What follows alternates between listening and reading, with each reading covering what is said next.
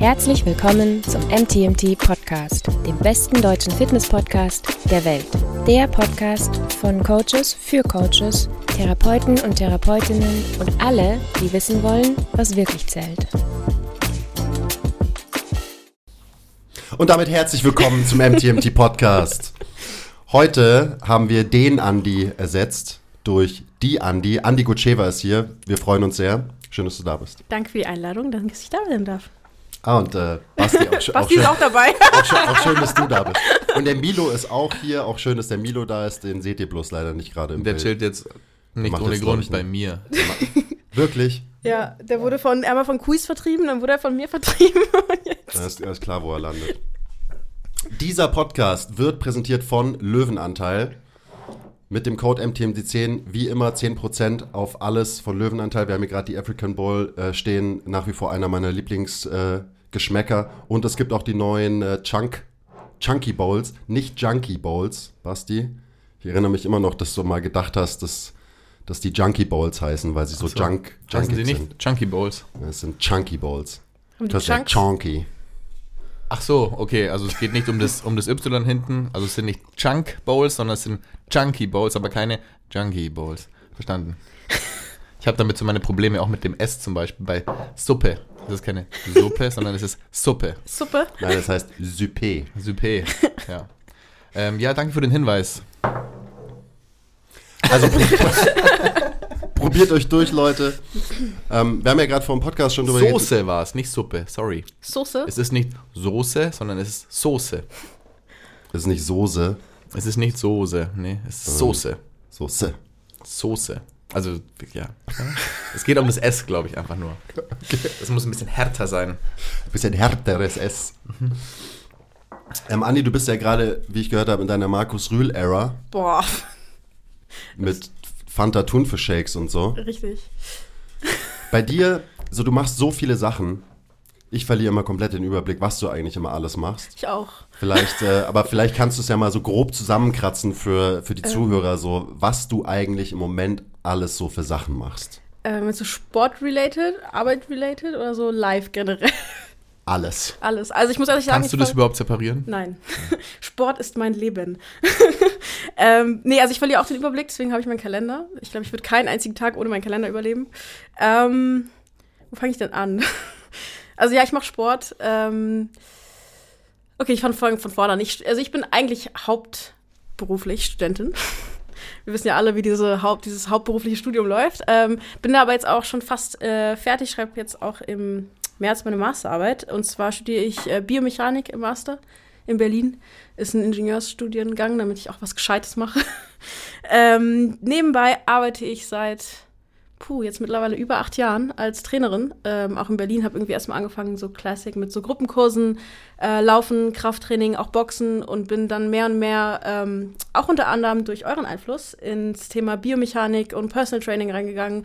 Ähm, bin gerade Personal Trainerin für Krafttraining, Laufen, ähm, so allgemeine Athletik, äh, arbeite viel auch mit Nike zusammen seit zwei, drei Jahren.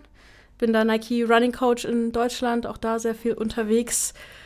Und ja, versuche eigentlich irgendwie Sport, wie so wie es geht, in meinen beruflichen Alltag einzubinden. Ähm, deswegen, nee, das kann man nicht trennen. Ist aber ganz gut, weil alles, was ich in meinem Leben mache, kann ich von der Steuer besitzen. Deswegen ist es top. deswegen muss man das auch gar nicht trennen. Ähm, nee, genau, das, das geht gerade so ab. Ähm, ich habe gerade auch angefangen, tatsächlich online co zu coachen. Ähm, ich weiß, dass ihr, ich auch, muss ich zugeben, uns immer so ein bisschen dagegen gestemmt haben. Aber eigentlich ist es doch, wenn man es äh, gut macht und wenn man es richtig macht, eigentlich eine ganz coole Sache. Ähm, weil man auch einfach Kunden, Kundinnen betreuen kann, die entweder nicht in Berlin sind, die vielleicht nicht, einfach nicht in der gleichen Stadt sind oder sich das einfach auch nicht leisten können. Also wenn man, wenn jemand drei, viermal die Woche trainieren möchte, ist es ja doch auch mit einem bestimmten finanziellen Aufwand verbunden. Und äh, genau, habe angefangen, Online-Trainingspläne zu schreiben mit so einer App für Kunden. Äh, das läuft eigentlich ganz gut. Habe ähm, auch ganz spannende Sachen dabei. Also viele Läufer, Läuferinnen, eine Triathletin in München und fange jetzt auch ab nächstem Monat äh, mit einem Fünfkämpfer an, der sich für Olympia vorbereiten will. Nice. Ähm, und das wird ganz spannend, weil das ist so die erste Person, die quasi wirklich im hohen Sportbereich äh, aktiv ist. Und da kann ich mal gucken, das, was ich jetzt so mache, wie sehr das auf professionelle Athleten übertragbar ist. Das wird spannend. Hast du das Gefühl, dass du ready bist für so eine Boah, ich bin so nie eine ready. Aufgabe? Ich, das, das schwankt immer, Wie je nach groß ist das Imposter-Syndrom? Ja, das schwankt tatsächlich immer. Manchmal wache ich morgens auf und denke so, boah, ich bin die Geilste. Und dann wache ich am nächsten Tag auf und denke so, ich kann das eigentlich gar nicht. ähm, das, das geht, gerade geht's noch, weil ich aber auch den ersten Call noch nicht hatte. Ich glaube, das, richtig, das richtige Imposter-Syndrom kommt so die halbe Stunde davor. Ähm, ich habe aber gerade auch angefangen, mehr in Richtung Rehab ähm, zu arbeiten. Also ich meine, Rehab ist im Endeffekt auch nur Training, aber die Leute kommen natürlich mit einer anderen Erwartung an dich ran, weil sie halt von dir erwarten, dass du sie heilst oder besser machst. Ähm, wo ich auch immer sage, hey, ich kann nichts versprechen. Äh, mal gucken, ob das funktioniert. Aber ich lerne, also ich habe auch, ich arbeite zum Beispiel gerade ähm, mit einem anderen Trainer, schaut aus Johnny aus Berlin, der sehr viel im Rehab-Bereich für Läufer auch macht. Shoutout. Äh, mit dem arbeiten wir gerade zusammen an einen ehemaligen Kunden von mir, der läuft gerade oder der hatte ein Projekt, der wollte von Kapstadt nach Kairo laufen.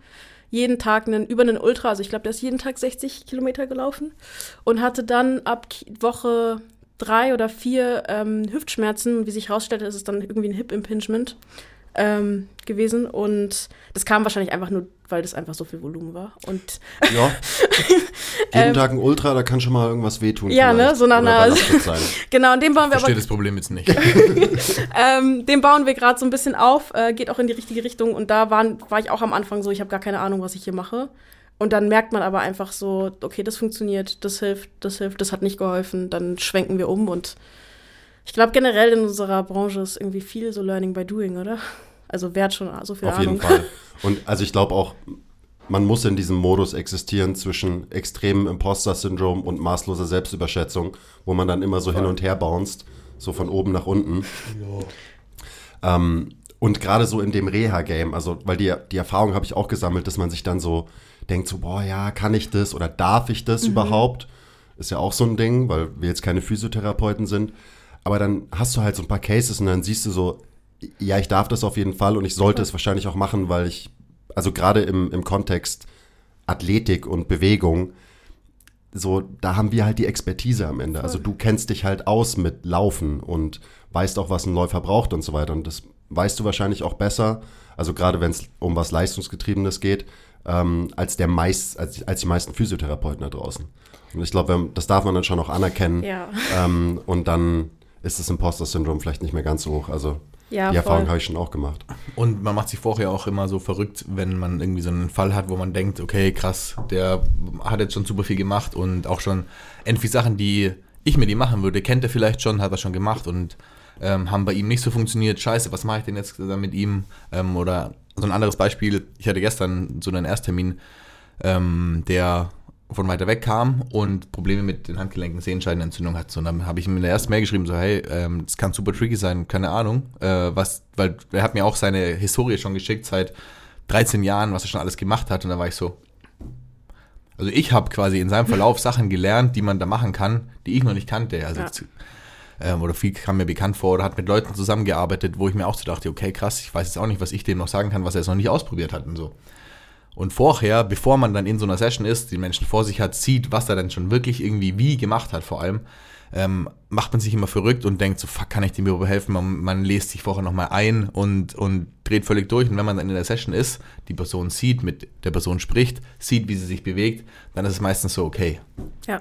easy. Also, Okay, ich mache doch die Basics, die ich mit jedem mache. ja, ja, und halt schon so ein paar Sachen, die er schon gemacht hat oder wie er sie gemacht hat, halt in eine andere Perspektive gerückt und so. Und das ist dann einfach auch ein Input, ähm, den so jemand bekommt, den man, dem man so jemandem geben kann, der halt einfach ein bisschen anders ist, auch wenn er schon bei anderen Leuten war oder schon Sachen, die vielleicht ähnlich sind, gemacht hat, aber auf eine andere Art und Weise, mit einem anderen Fokus, mit, keine Ahnung, einer anderen, ähm, mit einem anderen Trainingsrhythmus und so weiter und so fort, einem anderen Aufbau. Wie, wie, wie baut man das ein, wie baut man das auf und so. Und ähm, long story short, ich wollte einfach nur sagen, man darf sich bei sowas dann, und das ist super schwierig, nicht vorher schon so krass verrückt machen und stressen, sondern hey, man macht es dann schon irgendwie. Voll. weil man ist ja man, man ist ja man selbst und die Leute kommen ja auch mehr oder weniger aus diesem Grund zu einem. Ja, also diese Betreuung ist ja auch immer sehr multifaktoriell. Ne? Also ich meine, ich mache mit, zum Beispiel jetzt mit dem Fritz, dem Ultraläufer, mache ich jetzt auch nichts Neues. Ich erfinde das Rad nicht neu. Ähm, wir machen es halt in, einem viel, in einer viel schnelleren Geschwindigkeit, weil er einfach sehr stressresistent ist. Ich meine, musst du auch irgendwo sein, wenn du das machst. ähm, und es ist halt super krass. Also wir sind, der war tatsächlich, der hat irgendwie zehn Tage lang meditiert und hat sich gar nicht bewegt. Und das hat anscheinend schon krass viel von den Schmerzen gelöst. Ähm, und wir haben jetzt nach Woche zwei oder drei mit Plyos angefangen und die sind fein. Progressieren jetzt langsam zu einbeinigen Plyos. Der war dann auch, weil er das nicht aushalten konnte, ähm, wandern, was dann aber eher zu so einem Trailrun wurde, wo er aber auch keine Schmerzen hat. Vier Tage am Stück wahrscheinlich. Nein. ähm, und also bei ihm geht's halt alles, ist halt natürlich der, der, der, die Reha sehr viel schneller als bei normalen Leuten. Aber ich meine, die Übungen sind gleich, ähm, die wir machen. Also das ist einfach nur andere Geschwindigkeit. Und jetzt zum Beispiel auch mit dem Fünfkämpfer. Jetzt, ich mache mir jetzt noch keine großen Gedanken. Ähm, weil ich halt einfach so, was du gerade gesagt hast, gelernt habe. Kannst du ja noch nicht. Du nee, ich habe keinen Plan, wie der. Ja. Und alle möglichen Optionen schon, Genau. schon aus ähm, oder abwägen. Okay, mit dem könnte ich das machen, mit dem könnte ich das machen, aber das kommt darauf an, was er dann da schon gemacht hat und welchem, in welchem Zustand er hier ist und so weiter. So, also Nee, nee, genau. Und ich gucke mir einfach mal an, wie der Ja. sich bewegt. Ähm, ich weiß so ein bisschen, was seine Problematik ist, beziehungsweise der hat jetzt das ähm, Land, für das er startet, gewechselt und hat mir so erzählt, was er davor in seinem ähm, Heimatland quasi so an Strength gemacht hat. Und die haben eigentlich nur beim Wadenheben und bei der Beinpresse Kraftwerte genommen und versucht, diese Kraftwerte zu steigern. Ähm, und deswegen gucken wir mal, wie das wird. Ich finde auch, also am Ende den Einblick, den ich inzwischen so bekommen habe, auch in die, in die Reha und Therapie und das Training von wirklich spitzen, spitzen Athleten, also halt so die oberen 0, irgendwas Prozent der Welt in, in ihren Sportarten und so. Ähm, es ist nicht so deep, weil Nee. die können die gleichen Sachen nicht gut wie die Kunden, die bei uns trainieren. Ähm, und da geht es dann auch meistens nicht darum, eben jetzt den Kraftwert in der Beinpresse von 300 Kilo auf 400 Kilo hochzubringen, sondern da geht es meistens halt um die Basics. So, kannst du mit deinem Fuß Kraft in den Boden übertragen in verschiedenen Kontexten. Genau. So, das ist das Erste, was mir einfällt, so gerade wenn wir jetzt irgendwie von Läufern reden Ja. und so weiter. Ähm, und alles, was dazugehört. Und das ist natürlich, das ist ein komplexer Skill, weil da viel dazugehört.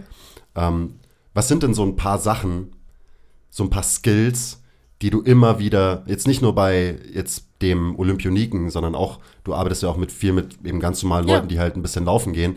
Was sind denn so die Skills, die du denen am ehesten beibringst?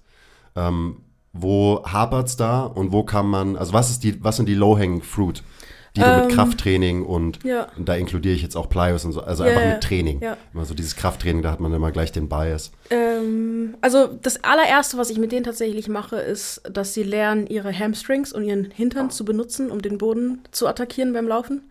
Ähm, also du hast ja zum Beispiel beim Laufen, ähm, ist eigentlich, dadurch, dass du halt einfach auf dem Boden läufst, ist so der interessanteste Punkt eigentlich der Kontakt zwischen Fuß und Boden, weil da passiert alles. Ähm, das, was ich jetzt zum Beispiel mit, das, das würde ich zum Beispiel mit Schwimmern nie machen, weil die haben nie das, also nie diesen Kontakt. Ähm, aber mit allen Leuten, die sich irgendwie in ihrer Hauptsportart auf dem Boden bewegen, egal ob jetzt vorwärts oder seitwärts oder rückwärts, gucke ich halt erstmal, dass sie quasi von oben vertikal nach unten den Boden richtig treffen können und die Kraft richtig übertragen können. Ähm, beim Laufen, wo du eine Geschwindigkeit hältst, also jetzt nicht bei Spielsportarten, wo du viel beschleunigst, ähm, auch die Richtung wechselst, ist halt einfach die horizontale Komponente eigentlich sehr gering, ähm, quasi fast vernachlässigbar, aber die vertikale Komponente sehr wichtig. Und was Leute halt lernen müssen, ist, wenn sie, also wenn zum Beispiel ein Fuß gerade auf dem Boden ist, der, das andere Bein ist vor ihnen angebeugt und sie wollen quasi das, an, das vordere Bein zum Boden führen.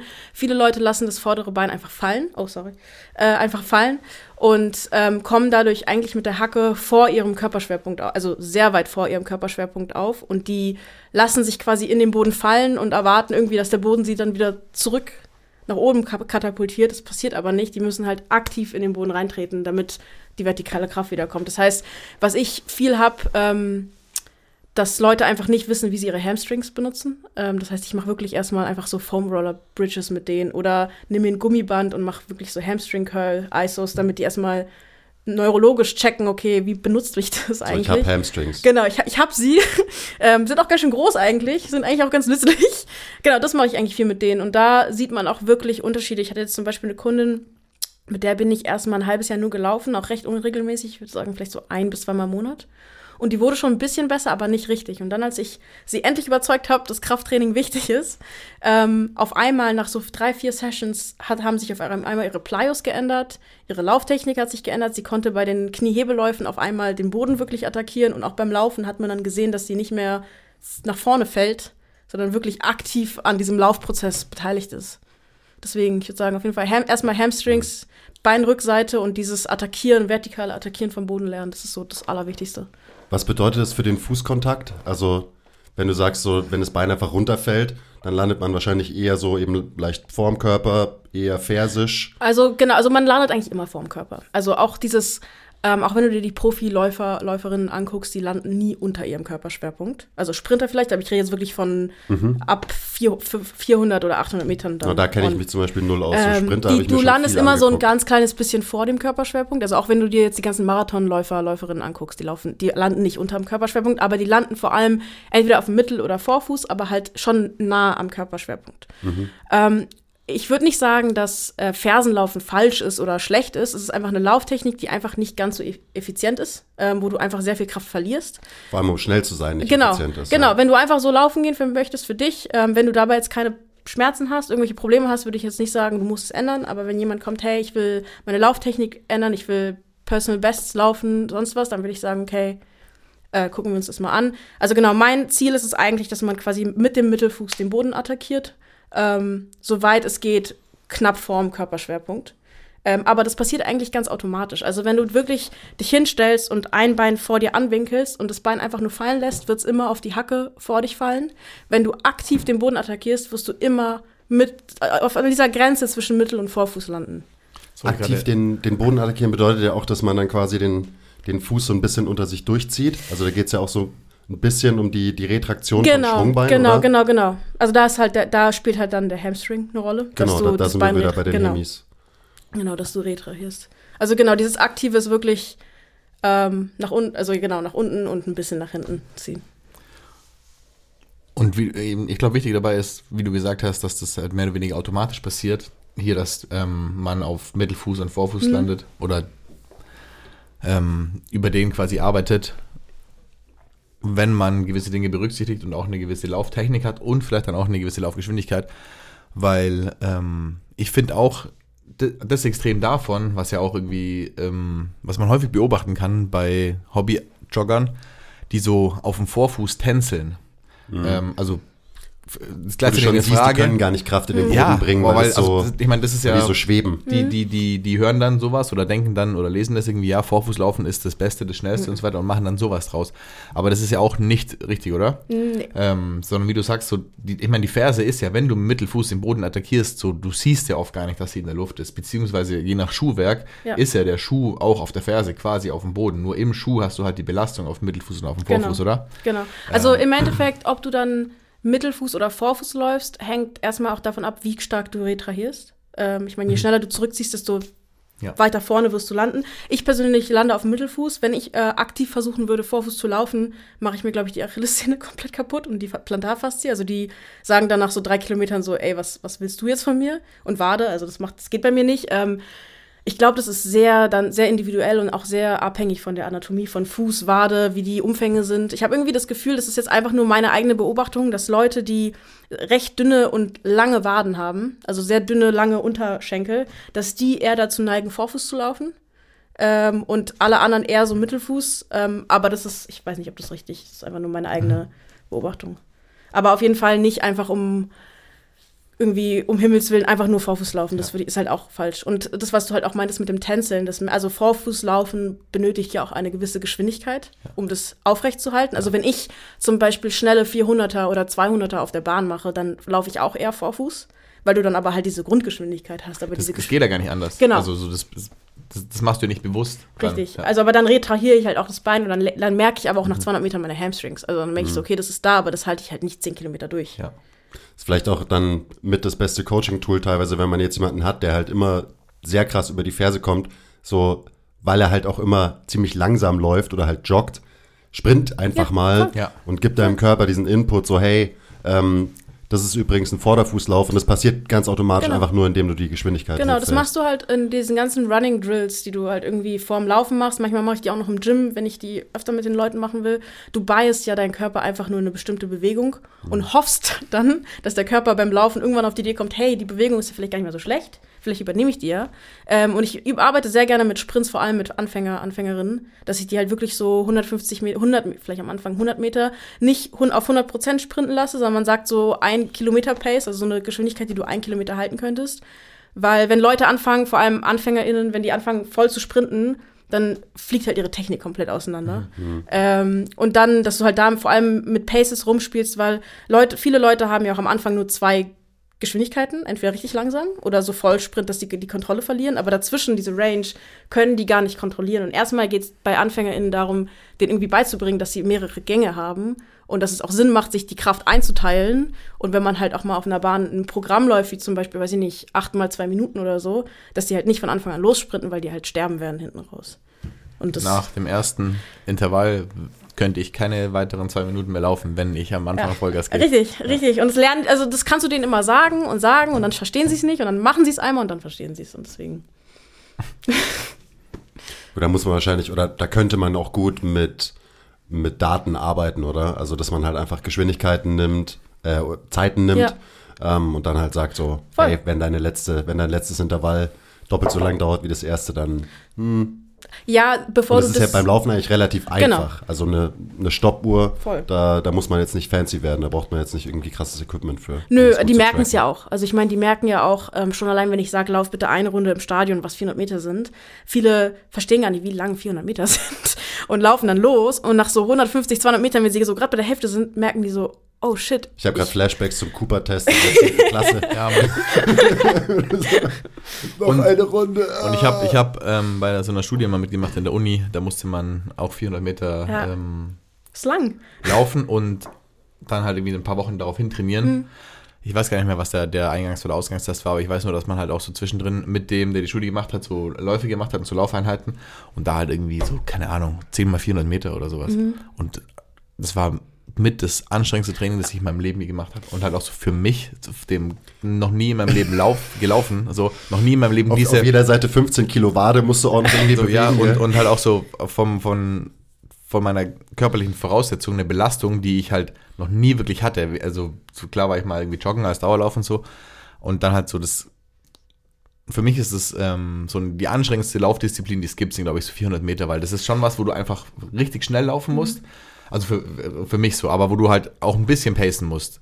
Aber eigentlich kannst du auch nicht so viel pacen, gerade wenn es dann um die Zeit halt geht, sondern du musst schon Gas geben. Und dann ist es so der längste Sprint. Und ja, es ist kein Sprint, so I know, aber Ja, ja. 800 Meter ist schon wieder so, das kannst du dir schon wieder entspannter machen, weil du halt ein bisschen mehr pacen musst noch. Ist schon auch ätzend und wenn man Ja. das halt da wirklich gut sein will, dann muss, muss er überall quasi immer an deine Grenze gehen. Aber bei 400 Meter so da, da fällt es einem leichter, finde ich, irgendwie über seine Grenze hinauszuschießen, aus Ja. Versehen, als Ja. bei 800 Meter, weil da fängst du eher zu langsam an. Bei 400 Meter meistens nicht. Ja. Und dann wieder, ja, super durch. Ja, das lernt man, aber ich finde zum Beispiel, gerade was du gesagt hast, so 10 mal 400, ich erinnere mich noch, als wir Fünfkampf gemacht haben, da gab es auch nur zwei Geschwindigkeiten, Lockerlaufen und Go, aber ich meine, unsere Wettkampfdistanz war 4 mal 800 mit Schießen dazwischen, also 3,2 Kilometer, was ja schon auch Mittelstrecke ist, also Mittelstreckler trainieren auch so, einfach nur Ja. Go. Und ähm, wir sind da acht bis zehn Mal oder zwölf Mal 400 gelaufen mit, das war quasi zwei Minuten Abgangszeit. Das heißt, alle zwei Minuten geht's wieder los. Das heißt Ja. aber, je schneller du läufst, desto länger Pause hast du. Wir sind die so, weiß ich nicht, auf 1,20 bin ich die, glaube ich, damals gelaufen. Also so knappe 40 Sekunden Pause. Und so ab dem sechsten siehst du dann immer schon Leute, die rausgehen, um zu kotzen und dann wieder Ja. reinzukommen. So habe ich mich auch gefühlt. Ähm, aber zum Beispiel jetzt, ich meine, ich habe ich hab, äh, mein eigenes Training gerade komplett ausgelagert an zwei Coaches. Ähm, einmal Shoutout Björn, der mir mein Laufen äh, programmiert und einmal an Jamal, der mir mein Krafttraining macht. Schaut schon mal. Jamal, genau. Ähm, ach, der wird das auf jeden Fall hören. und jetzt lerne, also was heißt jetzt schon so seit ein paar Jahren, wo ich halt mehr in diese längeren Laufgeschichten reingehe, lerne ich, dass du halt auch 400er auch pacen kannst. Also es gibt zum Beispiel so diese Threshold-Workouts, wo du irgendwie 15 mal 400 läufst, aber du läufst die nicht am Ansatz, sondern du, also du läufst halt die ersten 10 recht locker zügig und dann die letzten zwei bis vier, die kannst du so ein bisschen schneller laufen. Und da, da lernst du halt, da musste ich auch selber lernen, dass ich halt verschiedene Geschwindigkeiten habe und die halten kann. Das ist eigentlich das gleiche wie beim Krafttraining. Also wenn man irgendwie mal anfängt mit, mit RPE und autoregulierten Krafttraining, Ähm, ich habe davon keine Ahnung, also ich könnte überhaupt nicht, wenn mir jetzt jemand sagt, so, okay, du läufst jetzt 400 Meter bei einem RPE 8, dann wäre ich so, äh, okay, I guess, und würde halt einfach irgendwie loslaufen. Ähm, aber irgendwann lernt man das ja, oder? Dass man auch so einen gewissen Rhythmus beim Laufen wahrscheinlich anpasst an eine, eine Intensität. Also muss ja so sein, ist ja beim, beim Krafttraining nichts anderes, lernt man auch, wenn man es lang genug macht. Ja, voll. Das Geile ist ja auch beim Laufen kannst du diesen Rhythmus wirklich durch die Atmung anpassen. Mhm. Also du kannst, also ich merke das immer selber, wenn meine Atmung irgendwie off ist, wenn ich zum Beispiel schneller atme, als ich gerade laufen müsste. Das merkst du halt sofort, weil irgendwas ist komisch. Und mittlerweile, ich glaube, ich mache das unterbewusst durch die Atmung tatsächlich, dass ich weiß, wie meine Atemfrequenz sein muss für ein bestimmtes Workout, für eine bestimmte Aufgabe und daran folgt dann mein Körper. Hast du irgendeinen Atemrhythmus oder so? Also irgendwie so ein, ein, aus oder irgendwie sowas? nee, ein, ein, oder? aus, aus. Ähm, den hatte ich schon damals beim Fünfkampf, also das hatte ich schon immer, das hat mir auch niemand gesagt. Ähm, Und also wenn ich locker laufe, nicht. Also beim Lockerlaufen atme ich auch viel durch die Nase und einfach normal. Aber sobald es dann auf Intervalle oder irgendwie so schnellere Sachen geht, wirklich ein, ein, aus, aus. Ähm, gepaart mit den Schritten. Wie also, genau? Also ein Schritt ist ein, der andere Schritt ist ein und dann Genau, aus. also- aus. Okay, kapiert. Ich habe mich gerade gefragt, wie soll man denn Und durch den Mund, oder? einatmen? Ja, irgendwann da ja. Ja. Also äh, ich, ich dieses durch die Nase ein, durch den Mund aus. Also ganz ehrlich, wer bei solchen Intervallen noch darüber nachdenken kann. also ich bin dann, ich liebe Intervalle, weil das ist so der Punkt, wenn ich zum Beispiel auf einer Bahn bin, dann guckst du die ganze Zeit diese weiße Linie an und so nach Runde zwei, drei schaltet sich dein Kopf endlich aus und du folgst einfach nur dieser weißen Linie oder wenn irgendeine Person vor dir läuft, dann siehst du so die Füße, die sich so zyklisch bewegen und folgst einfach, das ist halt super äh, meditativ eigentlich. Ja. Nochmal zurück zu Boden attackieren, Ja. Fußbelastung und so weiter. Ich habe letztens, ich glaube, ähm, McInnes Watson hat darüber Mhm. geredet, wie er seine Plyos coacht.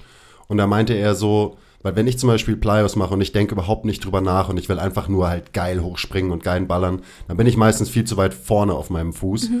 Und von dem habe ich irgendwann gehört, dass du quasi so eher mit dem Übergang Mittelfuß zu Vorderfuß den Boden attackieren Genau. sollst. Und das mache ich jetzt auch seitdem. Ähm, und ich merke, dass, dass mir das auf jeden Fall gut tut, weil ich eben dazu neige, immer viel zu weit vorne zu sein bei solchen Sachen. Gibt's da, also wie cuest du das jetzt für, für deine Läufer, ähm, wenn du Ähm, zum Beispiel Plyos machst? Also ich cue das, ich habe das tatsächlich auch von Miles hieß der, ne? Nee, wie hieß äh, dem, den du gerade erwähnt hast? Matt Ma- McInnes genau. Der Maddie. Den, dem folge ich auch. Ich habe das tatsächlich sogar von ihm, dass äh, man, weil viele fangen ja bei den Plyos immer versuchen, die, wenn wir, wir machen ja nicht nur einen Sprung, sondern so, weiß nicht, 10 Meter oder irgendwie halt mehrere Sprünge auf jeden Fall. Viele springen ja schon von Anfang an richtig hoch und verlieren, vor allem wenn es Leute sind, die das noch nicht so gut können, verlieren ja schon beim ersten Sprung irgendwie die Kontrolle über ihren Körper gefühlt. Dann landen die so komplett in einem Tilt oder mit einem Körperschwerpunkt sonst wo. Und ich cue das eigentlich so, dass sie, ähm, dass wir zehn Sprünge machen und der erste Sprung ist bei 10 Prozent, der zweite ist bei 20 Prozent, dann bei 30, 40, 50, bis die irgendwann bei 100 Prozent sind. Die sollen halt bei jedem Sprung auch ihre Arme mitnehmen, weil so stellst du halt sicher, dass du die Kontrolle behältst. Das ist das gleiche, wie was ich vorhin beim Sprinten meinte. Wenn du mit einer zu hohen Geschwindigkeit lossprintest, dann fliegt deine ganze Technik auseinander. Wenn du aber zum Beispiel Steigerungsläufe machst und sagst, hey, ich will, dass du so steigerst, dass du immer noch die Kontrolle über dein Laufen hast, dann verstehen die das eher. Also wirklich einfach langsam hochsteigern, weil es ist mir egal, ob die ersten drei Sprünge nicht so hoch sind. Das ist okay, aber dafür sind die letzten drei hoch und gut. Das ist interessant, ich musste gerade drüber nachdenken, wie es dann jetzt so beim, beim Krafttraining zum Beispiel ist. Und da hast du das ja eigentlich automatisch, weil logischerweise die erste Wiederholung nicht so anstrengend ist wie die letzte. Ja. Das heißt, es ist automatisch integriert, aber eben, wenn man sowas macht wie Plyos oder auch Laufen oder so, dann ist es nicht automatisch so. Ja. Und dann muss man vielleicht eher sich so steigern. Ja. Ich mache das, also die mache ich auch total gern, dass ich einfach Pogos mache, wo ich halt so hochfahre und dann wirklich, dann habe ich halt am Ende noch so zwei, drei Sprünge, die wirklich maximal sind. Genau. Aber ich verliere nie diesen Rhythmus, weil das macht einen guten Plyo macht ja aus, dass Landung und Sprung eins sind. Genau. Und dass du nicht irgendwie erst unkontrolliert landest und dir dann Gedanken drüber machst, okay, wie komme ich jetzt, komme ich jetzt wieder weg vom Boden, sondern dass es halt ein Rhythmus, ein Zyklus immer ist. Das ist ja dasselbe beim Laufen. Also Ja. Laufen ist ja genau, du willst landen und wieder weg. Also es sind ja eigentlich auch nur Plyos, hin und also links und rechts die ganze Zeit. Und was ich halt, ich liebe halt diese alternierenden, so Staggered Stance, Pogos oder Sprünge, jetzt je nachdem, wie viel Knie du benutzt. Und da cue ich das halt auch ganz, ganz genauso. So fangt erstmal ganz easy an, findet euren Rhythmus, weil viele wissen ja auch gar nicht, was sie mit ihren Armen machen sollen. Ähm, findet erstmal euren Rhythmus. Ähm, ich, ich, ich mag das eigentlich so von immer nach oben mit den Armen. Ja. Übrigens, übrigens, ich hab vor, das habe ich Basti von erzählt, ich habe vor zwei Tagen, ich war ja in den Alpen jetzt und dachte ich, boah, jetzt nutze ich mal die Hügel für meine Hillläufe, weil in Berlin musst du immer so ewig weit zu irgendeinem Hill fahren. Und war da und habe so meine Plyos gemacht und das war das, erste Mal Plyos seit Wochen, weil ich war krank. Dann war ich Skifahren, dann war ich irgendwie weg und ich habe auf jeden Fall Muskelkater in meinem Bizeps. von diesem Arm hochmachen. ich bin heute Morgen aufgewacht. Ich war so, hä, warum tut mir mein und also mein Oberarm weh? Das verstehe ich gar nicht. Aber genau, also dass du quasi ähm, mit deinen Armen deine, deinen Einfach Rhythmus krasse Schulterflexionen. Ja. Ähm, dass du halt aber deinen Rhythmus dadurch findest. Und zum Beispiel den Drill, den ich richtig gerne für Läufer mache, ist tatsächlich ein Heini, also Kniehebelauf. Aber viele, wenn die Kniehebeläufe machen, die konzentriere ich darauf, das Knie hochzubringen. Mir geht es aber eigentlich darum, über, darum, den Boden zu attackieren. Und dann passiert halt genau das, was du meintest, dass du quasi ähm, bei den Großzehgelenken, also irgendwo zwischen Mittelfuß und Vorfuß, so kurz vor den Großzehgelenken, den Boden attackierst und dann hast du nämlich gleich diese Retraktion, dieses Bodenattackieren bei den Heinis und dann kannst du auch dieses, diese Kniehebeläufe, du machst erstmal Kniehebeläufe und dann irgendwann wirst du zyklischer und zyklischer und zyklischer und irgendwann gehst du ins Laufen über, attackierst aber weiterhin den Boden. Und dann hast du diesen, diesen Cross-Extensor-Reflex. Genau. heißt es, glaube ich. Das habe ich auch vom, vom Johnny, by the way. Ja. Ist auch eine Übung, die, die ich mehr gemacht habe, dass ich halt einfach eben diesen schnellen Switch, so ich habe ein, ein äh, Bein ist flektiert, ist vorm Körper, das andere ist gestreckt und dann Ja, einen aggressiven Switch von diesen beiden Seiten hinbekommen und gleichzeitig eben auch noch so dieses Boden attackieren. Genau. Und ich glaube, also das allein das ist total sinnvoll, weil eben reiß deine Knie hoch ist so wofür? Darum geht's nicht. Es geht darum, Kraft in den Boden nach unten Genau. zu applizieren. Ähm, und Ja. das ist dann wir auch gemacht haben, als du beim, wahrscheinlich beim ersten Mal hier warst, glaube ich, wo man an der Säule steht und das im, im Einbeinstand quasi das freie Bein nur so durchzieht. Also Ah, ja, genau. mit den unterschiedlichen Genau. Schritten. Genau, nach genau, unten, genau, Dann genau. nach hinten Genau. dann, und dann irgendwann halt so eine Kreisbewegung hin. Genau. Das. Das benutze ich tatsächlich gerade gar nicht so doll. Vielleicht sollte ich wieder damit anfangen. Ähm, weil ich halt Also dieses. wahrscheinlich auch situativ Ja, abhängig halt so. Für voll. mich war das cool, um da mal so reinzukommen. Und jetzt checke ich auch, wenn ich irgendwie so Lauf-ABC mache, ähm, das, ja. dass es halt um die Bewegung nach unten geht Voll. und nicht um das Knie nach oben, so schnell Voll. wie möglich oder so hoch wie möglich. ja, ich habe auch, ich habe, weil ich coache ja gerade ein paar Running Communities, die wir mit Nike betreuen und haben auch unter anderem auch die Berlin Braves und mit denen mache ich halt auf dem Track halt diese Intervall-Sessions und vor allem auch die ganze, die ganzen Drills davor und halt auch Krafttraining. Und die lachen mich mittlerweile jedes Mal aus, wenn ich sage, attack the ground. ähm, weil die haben es am Anfang erstmal nicht gecheckt, so langsam verstehen sie das. Ähm, sie meinen auch, ich krieg bald ein T-Shirt mit attack the ground. Ähm, aber das ist eigentlich alles, worum es geht. Also ich glaube, das ist ehrlich gesagt das Einzige, was im Laufen wichtig ist. Weil wenn du das hinkriegst, wenn Wenn du es hinkriegst, den, hinkriegst. wenn du es hinkriegst, den Boden zu attackieren, dann kannst du oben gar nicht so viel falsch machen, weil du musst ja oben irgendwie eine bestimmte Spannung haben und irgendwie bestimmt orientiert sein, um den Boden gut attackieren zu können. Deswegen würde ich sagen, das ist die Low-Hanging, es ist, die ist gar nicht so Low-Hanging, das ist ziemlich schwierig, das hinzukriegen. Voll, ich wollte gerade sagen, da gehört ja super viel dazu. Und wenn du den Boden richtig attackierst, dann kommt dir die Kraft quasi, die du in den Boden bringst, auch wieder zurück. Und das ist ja dann mehr oder Genau. weniger das, was für einen guten Vortrieb sorgt. Also Ja. simple but not easy. Genau. Und ansonsten natürlich auch die Basics, ähm, zu gucken, ob die Person pronieren kann, aber auch, ob die Person in Supination reinkommen kann. Also ich habe zum Beispiel auch viele Leute mit so einem, das würde man, viele Online-Webseiten nennen das Knicksenk. äh, Knick-Spreizfuß, nee, Senk-Spreizfuß oder Überpronation, das liebe ich, Überpronation. Ähm, aber nee, also genau, dass der Fuß irgendwie zu weit innen ist, dass die Person gar nicht überhaupt in irgendwie zwischen Pronation und Supination hin und her shiften kann. Ähm, das ist natürlich beim Laufen auch sehr wichtig. Das passiert ja auch jetzt nicht in diesem Maß wie beim Gehen. Ähm, offensichtlich auch schneller und vielleicht auch in weniger Gradzahlen, aber es passiert ja trotzdem. Und das guckt man sich dann auch an. Irgendwas muss ich da bewegen, auch wenn es wenig ist Richtig. am Ende. Ja. Richtig. Ähm, ja. Ich glaube, der Podcast wird Attack the Ground mit Andy Gutscheva heißen, Ja. oder? aber ja, so wie du sagst, ich meine, das ist eine Low-Hanging Fruit in großen Anführungszeichen, aber es gehört halt sehr, sehr viel dazu. So die, die Retraktion vom Schwungbein gehört dazu, den Fuß an der richtigen Stelle Ja. treffen gehört dazu. Und dann gehört natürlich auch dieses ganze, kannst du, kannst du steif sein, kannst Voll. du dadurch elastisch sein und so weiter dazu. Und wenn du das alles drauf hast und auch noch dabei deinen Körperschwerpunkt im Raum managst, dann kannst du gut die Schwerkraft nutzen, um dich fortzubewegen. Und darum geht's ja irgendwie Ja. am Ende. Dass du deinen Schwerpunkt ähm, im Raum irgendwie kontrollieren kannst und dann kann die Schwerkraft ihr Ding machen und du assistierst eigentlich mehr oder weniger nur der Schwerkraft.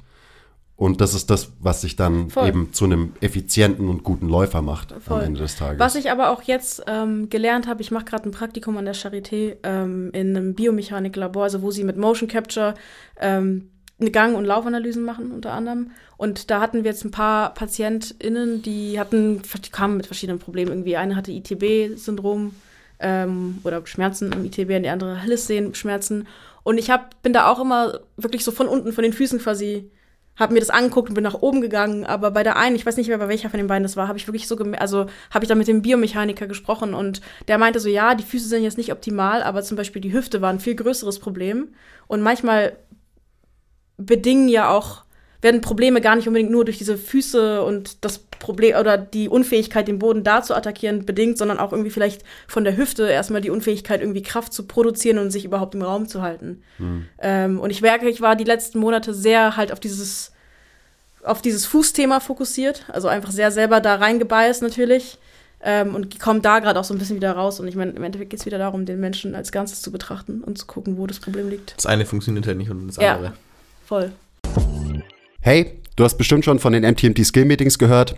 Was ist das Ganze überhaupt? Das sind unsere internen Fortbildungen, die wir jetzt seit Anfang 2020 machen. Inzwischen über 170 Folgen und fast jede Woche kommt eine neue dazu. Wenn du also Trainer bist oder Physio und dich für Themen wie Biomechanik, Bewegungstheorie, Kommunikation, Trainingsplanung interessierst, dann sind die Skill-Meetings ein absoluter No-Brainer. Das ist der beste Deal im Fitness-Game. Für 9 Euro im Monat, monatlich kündbar, erhältst du Zugriff auf alle Videos. Wenn du also dein Verständnis und deine Arbeit und dein Training aufs nächste Level bringen willst, dann solltest du zuschlagen. Ja, also das ist ja auch das, was dich dann zu einem wirklich, wirklich guten macht und am Ende dann auch abhebt von deiner Konkurrenz, sage ich jetzt mal, ja. wenn du eben verstehst, okay, welches Teilsystem schaue ich mir jetzt an, wo greife ich ein, wo kriege ich den größten Hebel. So muss der Mensch vielleicht erstmal lernen, seine Hüfte zu strecken und dann kann ich sagen, hey, attack the ground und so weiter. Weil wenn er davor den Ground attackt, aber er kann seine Hüfte nicht strecken, ja. auch schwierig, weil dann organisiert sich das die Kette nach oben halt auch genau. ja, auf eine komische Art und Weise, sage ich mal. Ähm, aber das ist halt, das ist halt Erfahrung. Und es ist auch wichtig, glaube ich, dass man eben reinzoomt und dann eine Zeit lang halt sagt, so, okay, der Fuß ist das Allerwichtigste. Und dann hat man das irgendwie verstanden und hat dafür ein gutes Auge entwickelt. Dann ist es so, äh, okay, das habe ich jetzt, das kann ich gut, das kann ich gut sehen, das kann ich gut assessen, da kann ich gut intervenieren. Dann kannst du wieder rauszoomen und zoomst wieder woanders rein. Jetzt zum Beispiel mhm. bei der Hüfte oder auch im Oberkörper einfach. Das ist dann, das ist ja auch was, was dazugehört, logischerweise Definitiv. beim Laufen, dass du deine Arme richtig bewegst und, und so weiter Definitiv. und so weiter. Also es ist halt logischerweise der ganze Körper.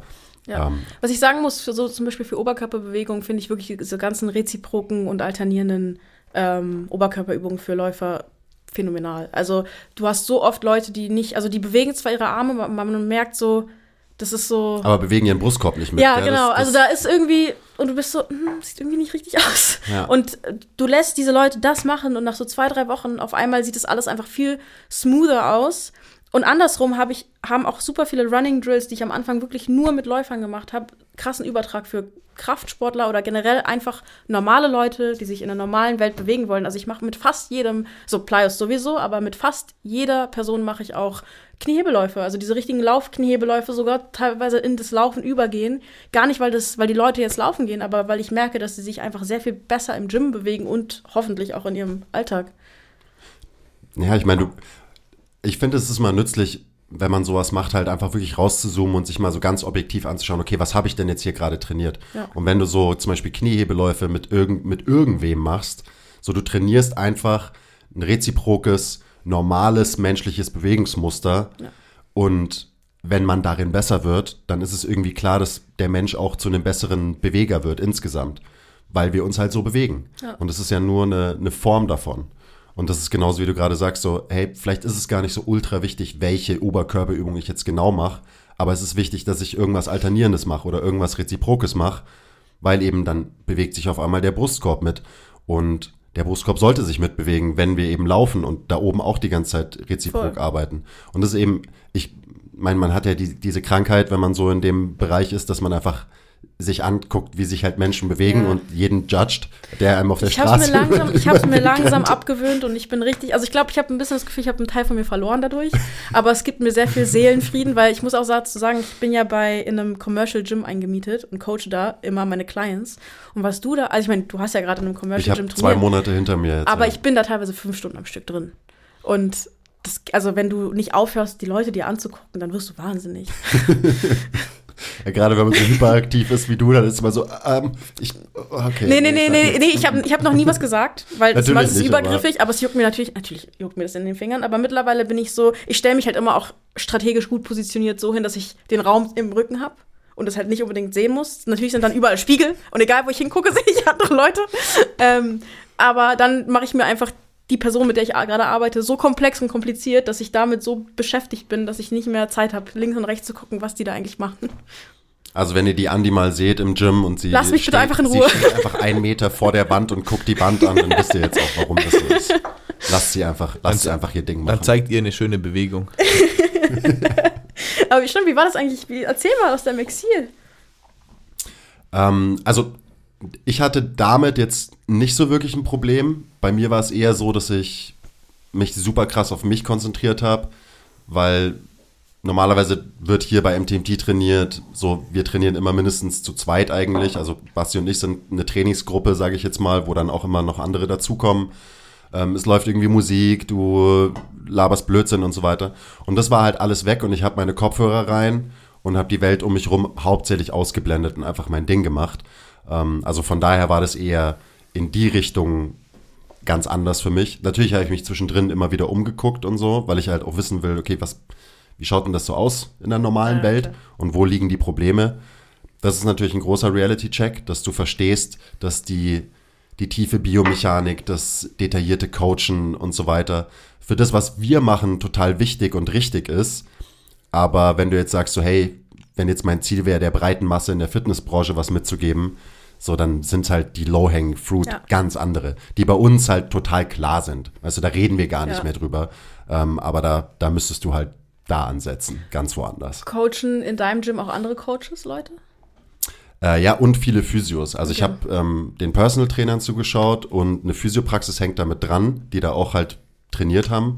Ähm, offensichtlich eine ziemlich gute Physiopraxis, weil die haben immer geilen Scheiß gemacht mit Okay, ihren nice. Leuten. Also das habe ich sehr, sehr abgefeiert, ähm, was die so gemacht haben. Kannte ich auch ähm, schon zwei Leute, die waren auch schon auf einem Seminar und so weiter, wusste ich aber nicht, dass die da arbeiten. Ähm, also es war einfach so interessant, auch so diese Bandbreite zu sehen von Physios, die sich da mit ihren Patienten im Krafttraining bewegen, ähm, dann eben viele ältere Leute, die, die ich immer hart abgefeiert habe. Also da gab es einen Haufen so, so Queens einfach, die so 60 plus waren und da einfach jeden zweiten Tag waren und ihr Ding gemacht haben. Das ist so geil. Ähm, also auch so, auch viele positive Erfahrungen, Ja. weil ich komme da jetzt nicht raus und sag so, oh ja, Leute können nicht trainieren, alles ist scheiße, ähm, sondern du siehst halt auch einfach ebenso, einfach eine badass Omi, die mit 70, 75 da reingeht Geil. und ihr Programm durchzieht und so weiter und denkst du so, ja, Mann. Das, das muss ich sagen, habe ich auch, weil mich, also ich, ich werde auch jetzt immer schon von allen Gym Bros gegrüßt. Und das ist immer ganz lustig, weil das ist halt noch, es ist halt einfach ein John Reed, ne? Also es ist halt so äh, die, die breite Masse vor allem. äh, mit Betonung auf breit. Und das ist Und Masse? ähm, und Markus Rühl. Ähm, auf jeden Fall, das ist erstmal, es ist erstmal irgendwie voll die cute Community. Also ich habe gar keinen Plan, wie irgendeiner von denen heißt, weil man grüßt sich immer nur so. Ist der klassische Nicker, man sitzt so Natürlich. gerade auf seiner, auf seiner Brustpresse und vorbei, gibt es den kurzen, Klar. anerkennenden Ähm, Nicker. klar, und ich muss aber auch sagen, ich, ähm, ich bin auch sehr positiv überrascht, was Leute, also wirklich, wo ich dann Leute auch in einer bestimmten Komplexität trainieren sehe, wo ich denke so, hey, das ist doch alles gar nicht mal so schlimm. Ich muss auch sagen, ich, ich finde, also ich, ich finde gar nicht, was die einzelnen Individuen machen, so schlimm. Ähm, teilweise, da sind halt sehr viel, auch sehr viele Personal Trainer. Und manchmal, also wenn ich halt Kunden habe, kann ich mir halt schlecht meine Kopfhörer aufsetzen. ähm, I wish manchmal, aber es geht nicht. Und dann, wenn man dann so bestimmte Cues hört oder dann denkt man so, hey, wir sind doch eigentlich, glaube ich, weiter. Ähm, aber ja, wenn ich alleine trainiere, habe ich auch offensichtlich Kopfhörer auf. Das war jetzt auch ganz lustig, weil ich wollte jetzt auch, ich habe jetzt auch mit Basti kurz so ein bisschen trainiert, aber es war, glaube ich, mehr so ein Quatschen und ich habe ständig vergessen, welche Übung ich gerade gemacht habe und wie viel Wiederholungen ich machen wollte. Ich war so, was mache ich hier eigentlich, weil wir uns eigentlich die ganze Zeit unterhalten haben, was halt auch schön ist, aber ich kann mir voll vorstellen, dass es einfach auch nice ist, einfach seine Ruhe zu haben und zu trainieren. Ja, es war, ein- war ein cooler Kontrast, aber ich habe jetzt natürlich auch wieder ähm, Bock auf, auf das Gewohnte. Ja, ist over So. jetzt. Ist jetzt erstmal vorbei, wobei ich ähm, mich wahrscheinlich auch noch in einem Gym anmelden werde jetzt. Also das ist so eine Konsequenz, die ich ziehe. Ähm, ich weiß noch nicht wo und dann quasi 50-50 hier trainiere und vielleicht auch ein, zwei Sessions in dem Gym mache. Ja. Jetzt während der Basketball-Saison eh schwierig, weil ich jetzt nicht super viel im Gym mache, aber wenn die Saison vorbei ist, dann werde ich das auf jeden Fall machen. Einfach weil ich unfassbar Bock habe, mit diesen Maschinen zu trainieren, die wir halt hier nicht haben. Also das bietet dir schon fürs Training nochmal einen Haufen neuer Möglichkeiten. Ist auch so ein, so ein Learning so ein bisschen. Ähm, und ich meine, wenn du, wie lange bin ich jetzt hier? Echt schon lang, acht Jahre oder so. Und wenn du halt einfach immer mit den gleichen Kurzhanteln und Bänken und Langhanteln und Safety Bars und so halt alles, was wir so haben an Equipment und das, das ist das Wichtigste, was wir haben. Aber wenn du das quasi durchgespielt hast, in Anführungszeichen, dann ist es halt einfach cool, mit anderen Sachen äh, zu spielen. Voll. Weil du logischerweise dann auch so ein bisschen die, die Experience selber in deinem Training hast, die halt die meisten Leute haben. Weil die meisten Leute trainieren halt in einem John Reed, in einem McFit oder so, wo halt, wo es halt diese Ausstattung gibt. Und ich will natürlich auch irgendwie mich da ein bisschen besser reinversetzen können und nicht nur so eben in unserer, Voll. unserer kleinen Bubble oben existieren. Und weil du fängst ja dann an, quasi zu denken, so Jeder kann das machen. jeder kann das machen und jeder hat dieses Setup und jeder hat genau dieses Setup so ungefähr. Und Voll. das ist natürlich Blödsinn. Definitiv, ja, das hilft mir auch, weil ich, ich habe, ähm, wie ich vorhin auch schon meinte, jetzt angefangen auch mit diesen, also mit so Online-Trainingsplänen, ähm, was halt natürlich sehr wenig, also Personal Training ist natürlich sehr viel betreuungsintensiver als dieses Online-Training und da musste ich auch, also ich habe natürlich meinen eigenen Anspruch, was ich möchte, dass die Leute können, aber dann muss ich auch sehen, okay, wer ist diese Person? Kann die Person das überhaupt ohne jemanden, der daneben steht und richtig reincoacht, das hinkriegen? Und natürlich auch, was für Equipment hat, die, hat diese Person. Ich habe halt auch einige Leute, die ähm, in anderen Gyms oder auch in anderen Ländern teilweise trainieren, die halt einfach nicht so krass ausgestattete Gyms zur Verfügung haben, wo man wirklich mit den Classics von vor 20, 30 Jahren arbeiten muss. Ähm, und dann gucken kann, okay, was kannst du daraus da rausholen? Und da hat auf jeden Fall dieses im Commercial Gym arbeiten, äh, beziehungsweise da coachen, sehr viel geholfen. Ja, es war eine lehrreiche Zeit. Es war mir davor auch schon klar, also das alleine halt aus der gewohnten Umgebung mal rausgehen, weil ich habe dann so überlegt, so okay, ähm, ich bin jetzt irgendwie gute acht Jahre bei MTMT. Wie oft habe ich in den letzten acht Jahren in einem anderen Gym trainiert? Ja. Und das konnte ich an zwei Händen abzählen. Okay, krass. Schon abgefahren. Ja.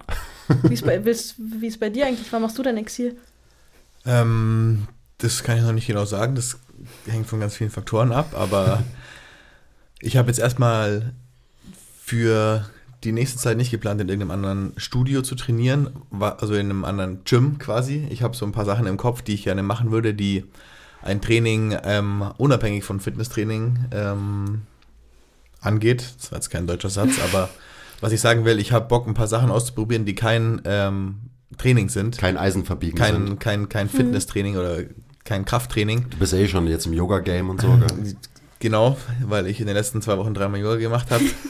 Ähm, Der Yogi. Da bist du offiziell drin. Ja. Das, Ja, ist, ich das ist der drin. Threshold. Dreimal Ich mein- in zwei Wochen ist der offizielle Threshold. Ja, voll, beziehungsweise es war halt mehr als alles andere, was ich in diesen zwei Wochen gemacht habe. Von daher, ja, definitiv korrekt.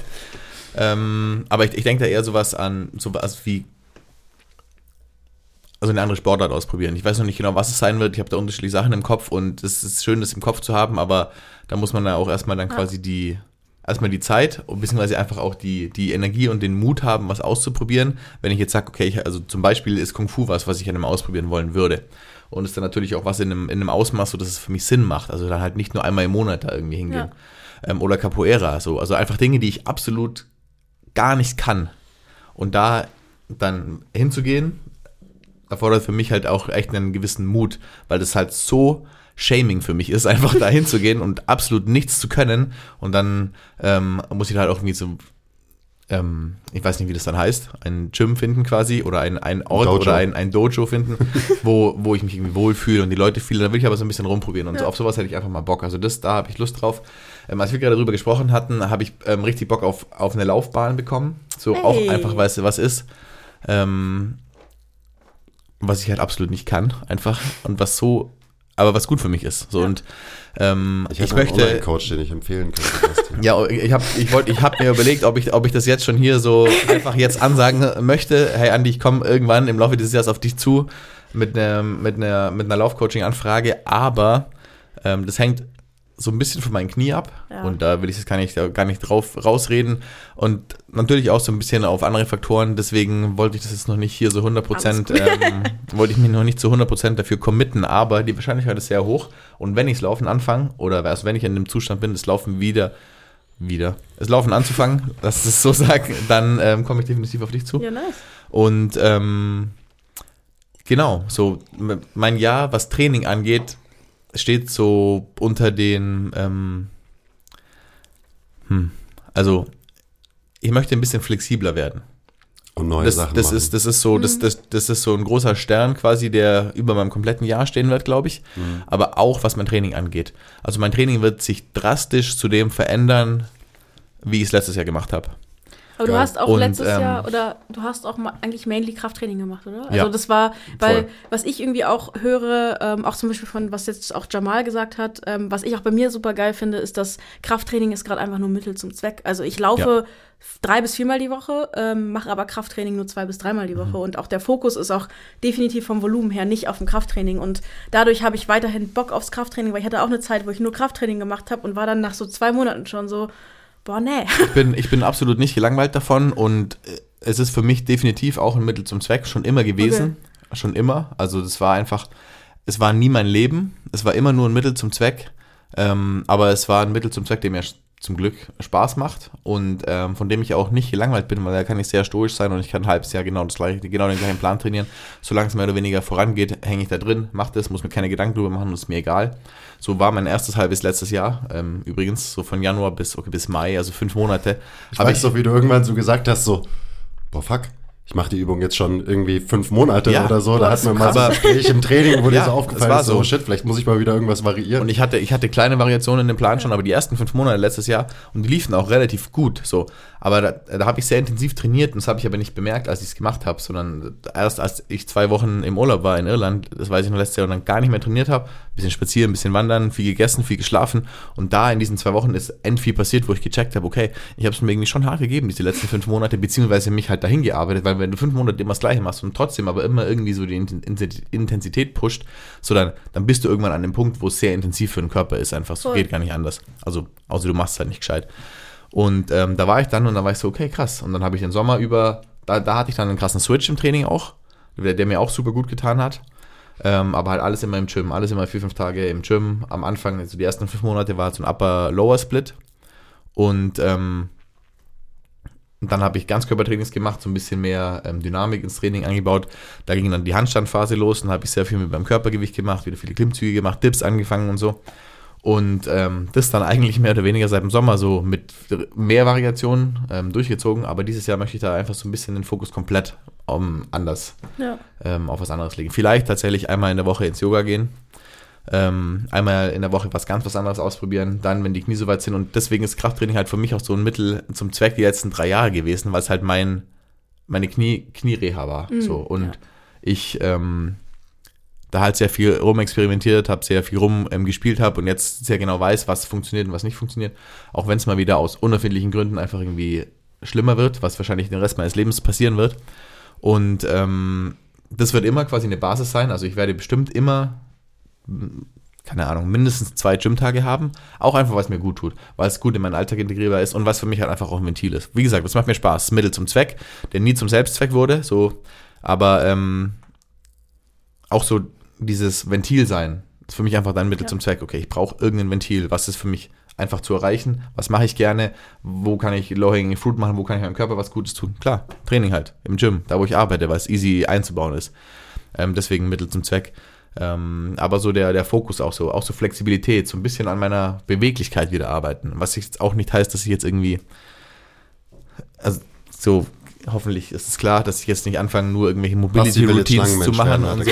Ja, ja, so Spagat hätte ich Bock zum Beispiel. Also keine Ahnung. Ähm, Aua. aber ähm, Boah, aber Und ich würde dich gerne im Spagat sehen. ja, Mann. Ich gerade sagen, also- also und ich, ich bin glaube- gar nicht so krank weit weg davon. So, aber das ist äh, wieder was Ich anderes. glaube, du musst, du musst dann wählen zwischen Laufen und Spagat. Ja, oder halt auch nicht. So, aber Weil ich Laufen ja, und äh, krasse Dehnbarkeit not, not working. ja, voll, aber ich, ich muss es ja auch nicht zum, keine Ahnung, zum 100 Meter Pro werden oder so. Verstehst du, wie ich meine? So, Ja, das ja, ist ja klar. ein Spektrum. So. Laufen ist für mich dann auch, ist für mich auch ein Mittel zum Zweck. So. Ja.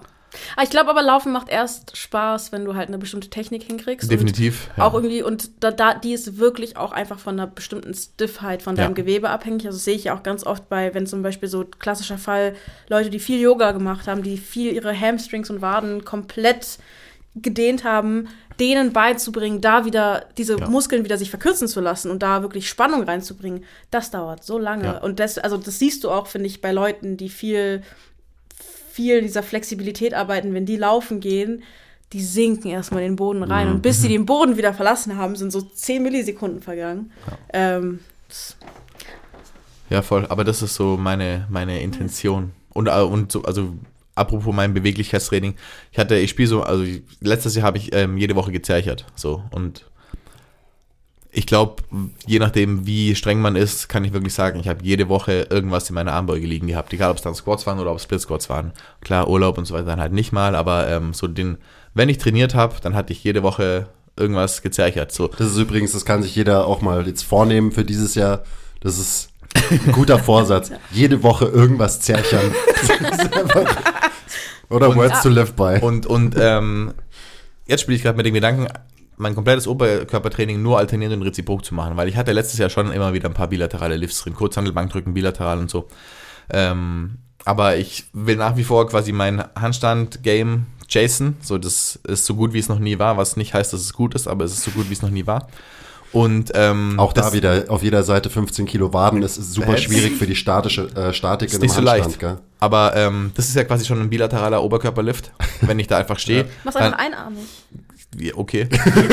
ähm, I don't see the problem here. Alright. Ach komm, wenn du einen Handstand kannst, wie schwer ist es dann, einarmigen zu lernen? äh, keine Ahnung, aber ich glaube, fett Vince. schwer. Der, der, der Vince ist da schon am Start. Voll, ja, ist crazy. Und ich mag, ich habe wieder Bock auf Klimmzüge. Ich finde Klimmzüge einfach irgendwie eine geile Übung. Ähm, Auch einarmig. das ist auch, ja, tatsächlich haben wir das, habe ich das neulich angefangen, weil das habe ich meinen beiden ähm, Paddlern, die ich betreue, programmiert, weil ich denen halt auch so ein bisschen Unkonventionelles geben wollte, weil ich denke mir, hey, die ziehen dann ein Paddel im Wasser, so da, das ist nichts, was auch nur annähernd irgendwie fest ist, sondern das ist immer irgendwie so, das Wasser bewegt sich so. Und die müssen jetzt so einarmige Klimmzüge an einem Seil machen und die andere Hand ist quasi an einem Gummiband, das sich bewegt, aber das halt zumindest so ein bisschen mithelfen helfen kann oder an der Stange.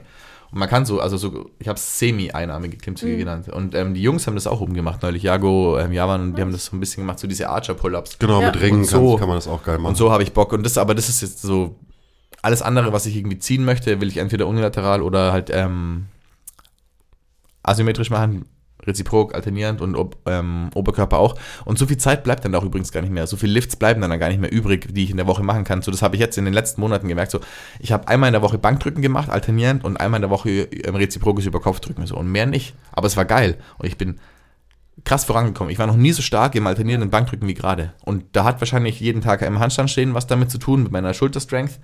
Ähm, aber es ist nicht so, dass ich jetzt noch irgendwie zwei krasse Oberkörpertage habe, wo ich jeweils drei Übungen mache. So, nee, das wird. Und was ich auch gemacht habe, was ich noch nie wirklich gemacht habe, ich habe halt immer vier oder fünf Sätze dann von dieser Übung gemacht. War Krass. geil. Ja. Ja, ich trainiere tatsächlich seit über einem Jahr nur ma- mainly alternierend und reziprok und äh, mir hat dann mein, mein Coach letztes Mal, also das, der erste Plan war dann Chest Supported Bend Over Row, also ja. Und ich habe mich wirklich gefühlt wie so ein Urzeitmensch. Also es war irgendwie gefühlt so zehn Schritte zurück und ich war so, Also warum so machen wir das? Ziehen ja, was? ja, ja, Uga. Aber, halt echt. Und ich war an so, der Maschine, also an Nee, nee, dem nee, nee, Gerät. nee, nee, nicht an einem Gerät. Ähm, also wirklich einfach eine, schräg, eine Bank so leicht schräg stellen, dann draufpacken und dann halt rudern. Und ich war so, warum mache ich das? Also so gefühlt. Oh, ich liebe die Bewegung. Nee, das ist. Aber es gibt, also in Fitnessstudios gibt es so dieses, das als Gerät quasi. Das ist, für mich ist das nicht wirklich ein Gerät, was keine Maschine T-Bar ist. Rows quasi. als- Genau, wo- ja. wo du halt, du hast so ein schräges Pad, wo du so halb drin stehst, Mhm. liegst, ähm, 45 Grad Winkel wahrscheinlich oder so, und dann hast du da diese, diese T-Bar, wo du vorne Plates drauf machen kannst und das ist aber wackelig, also es bewegt sich nach links und rechts, also überall hin quasi und du kannst es halt nach oben ziehen. Ah, okay. Endgeil. Mag ich Ja. gerne. Ich, ich, also ich werde auch wieder ins, ich bin ja jetzt auch wieder ein bisschen mehr so ins bilaterale Game eingestiegen, auch durch die Maschinen, die ich da hatte und so, die ich immer noch nicht genug genutzt habe, auch weil ich, ich habe zu viel, ich war zu viel krank in den letzten Wochen, das war alles irgendwie, äh, Ja, ist Dezember, jeder ist krank im Dezember. ja, November und Dezember Ja, ist, waren äh, nicht unbedingt meine Monate, ähm, aber da war ich auch schon so, das ist schon einfach auch geil. Und deswegen werde ich wahrscheinlich auch eine richtig geil stumpfe Bodybuilding-Phase einstreuen, wenn die Saison vorbei Uh, ist. Nice. Mich mal wieder so ein bisschen hochtrainieren, also dass ich relativ lean wieder so auf 115 plus komme. Ähm, und dann halt äh, logischerweise Ja. Thunfisch-Shakes viel trinken werde und so. Also ich glaube, ich, glaub, ich werde auch in meine Markus Rühl-Ära so ein bisschen reinkommen Oh, wow. in ein paar Monaten. Ähm, Weil es einfach, es macht einfach Bock. Es macht einfach Bock, Ja. 400 Kilo auf eine Beinpresse zu laden. Ähm, und es macht auch Bock, an sich in so eine Maschine reinzuspannen, wo du wirklich dich auf nichts bewegungstechnisch konzentrieren musst, weil das ist bei mir so ein Ding. Ich habe mich in jede Bewegung, die ich gemacht habe, reingehirnt. Wann proniere ich bei dem Split Squat? Wie beiße ich meinen Fuß hier und so Stell dir weiter? mal vor, das passiert, wenn du laufen gehst, bei jedem Schritt. Boah, Jack. bei jedem Schritt. Bei mir ist es jetzt over, seitdem ich halt mein Laufen, deswegen habe ich mein ganzes Training auch abgegeben, damit ich einfach nicht mehr so darüber nachdenke. Ja. Ähm, aber Gut für Kopfmenschen ich wie hab- dich auf jeden mh, Fall. Ich hatte tatsächlich Phasen, ich habe einfach bei jedem Schritt darüber nachgedacht, ob mein Fuß gerade proniert. Und zwar, wie lang ist dein Schritt? Eine, eine, ein Drittel Sekunde. Und dann denkst du darüber nach, Jetzt, ob dein. jetzt, Jetzt. jetzt. Und dann habe ich damit angefangen und dann hat sich alles noch viel komischer angefühlt. Ja. Und dann habe ich mich mal gefilmt auf dem Laufband, weil ich sehen wollte, so was machst du da? Und es war so, so so bist du früher nicht gelaufen. Und seitdem ich einfach alles abgegeben habe und nur noch mir auf, mich auf diese blöde weiße Linie konzentriere, seitdem funktioniert es wieder. Deswegen einfach vielleicht mal ein bisschen mehr Das Einfachheit. ist ein ganz, ganz, ganz, ganz, ganz wichtiger Punkt. Also Ja. gerade bei so einer komplex, komplexen Ganzkörperbewegung wie Laufen. ja. So, wir kriegen so oft Fragen, hey, soll ich beim Laufen auf den Stack achten, soll ich beim Laufen auf dies achten und so weiter. So, Lauf ich bin immer so, nein, du musst einfach laufen. Ja. So, die Zeit, sich auf dieses Zeug zu konzentrieren, die gibt's. Und dafür ist das Gym eben gut geeignet. Also so wie ich mich da immer reingehirnt habe und immer noch tue bei irgendwelchen Drills und eben Split Squats und so weiter und Hinges und dies und das. So, das ist cool und ähm, es ist natürlich auch wichtig einfach, dass ich das lerne und Voll. weil ich das dann weitergeben will und so weiter.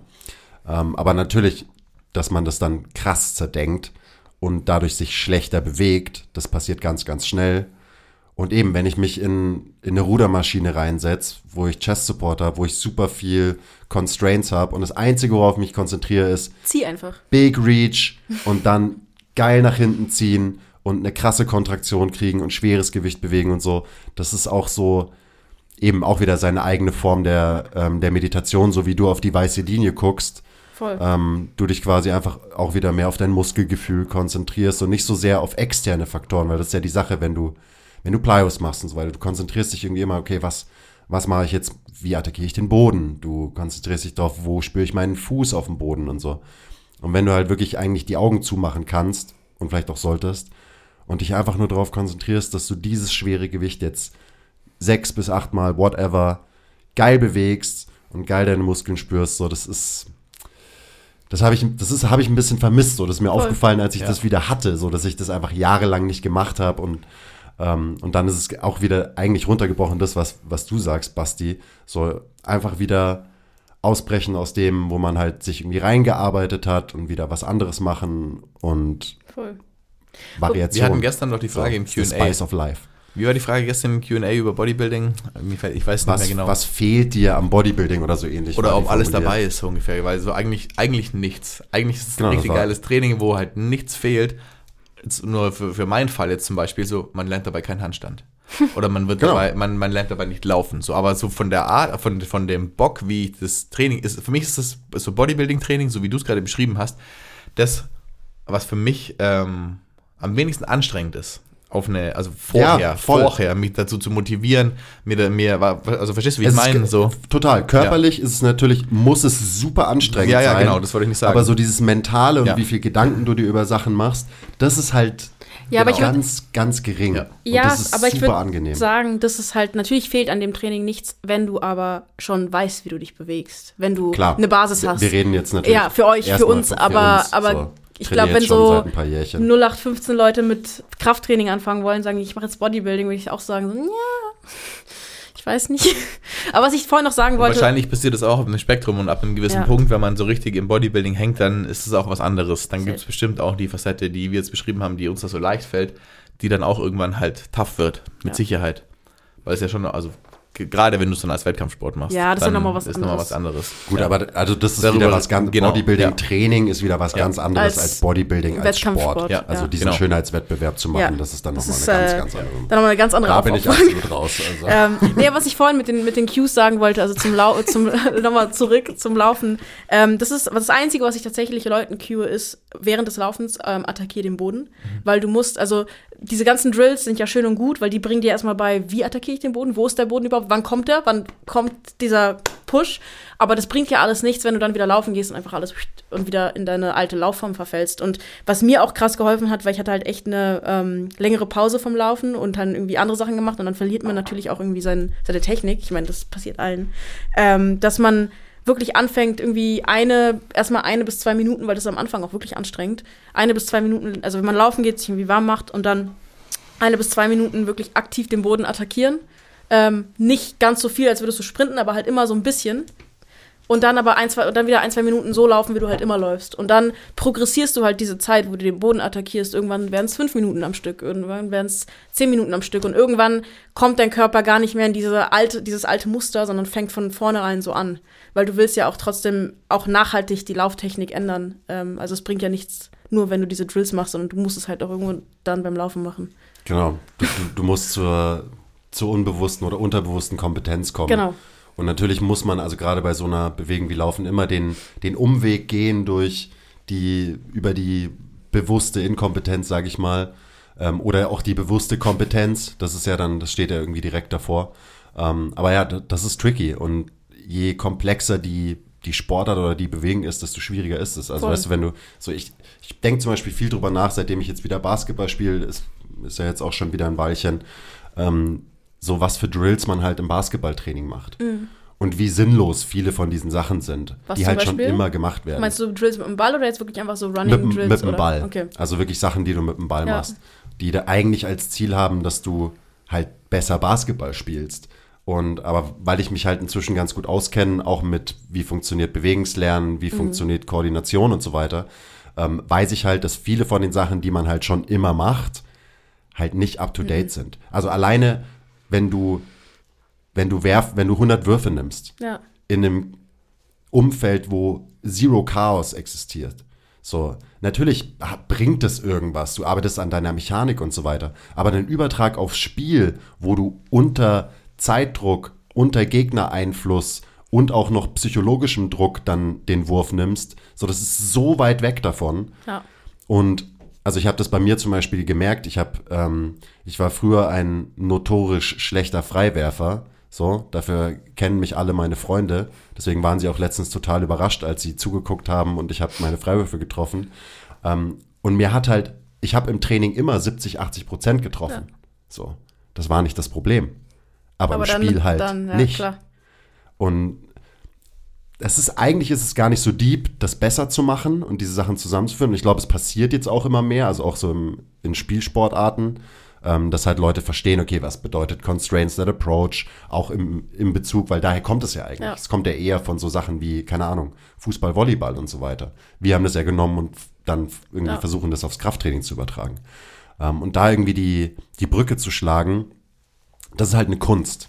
Das ist eine wahre Kunstform für mich. Ja, aber da geht es auch, finde ich, finde ich, auch sehr viel darüber, wie viel Spezifität aus deiner Sportart brauchst du in deinem Athletik- oder Krafttraining oder Drilltraining. Also zum Beispiel das, was du jetzt gerade gesagt hast, wenn du diese Freiwürfe machst, so klar, es ist im Basketballtraining und es ist spezifisch, aber das ist gar nicht so spezifisch, weil das es Genau. simuliert ja kein Spiel, das simuliert Ja. nicht diese ganzen externen Pressure-Faktoren, die du hast. Und ich habe dasselbe gerade, ich habe ähm, vor einem, zwei, ein, zwei Monaten angefangen mit Hockey-Jungs, ähm, also diesen U16 und U18 halt Athletiktraining zu machen.